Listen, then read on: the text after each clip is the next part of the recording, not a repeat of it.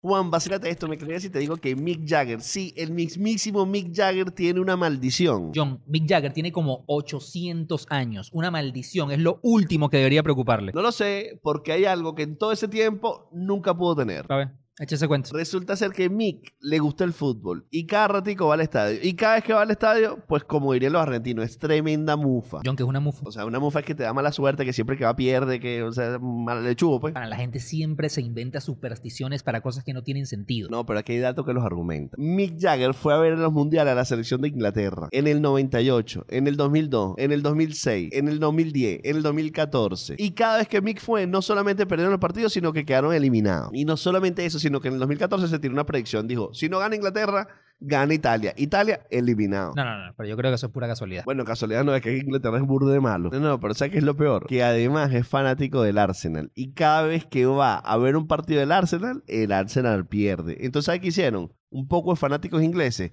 sacaron una campaña para que el hombre no vaya para Qatar para tirar esa mufa allá en Qatar. Bueno, yo te digo algo. Yo siendo él, no voy para Qatar para que no me echen la culpa, porque Inglaterra no pinta, pero nada por ahí. Mira, mi Jagger, yo sé que tú ves este show, toca madera.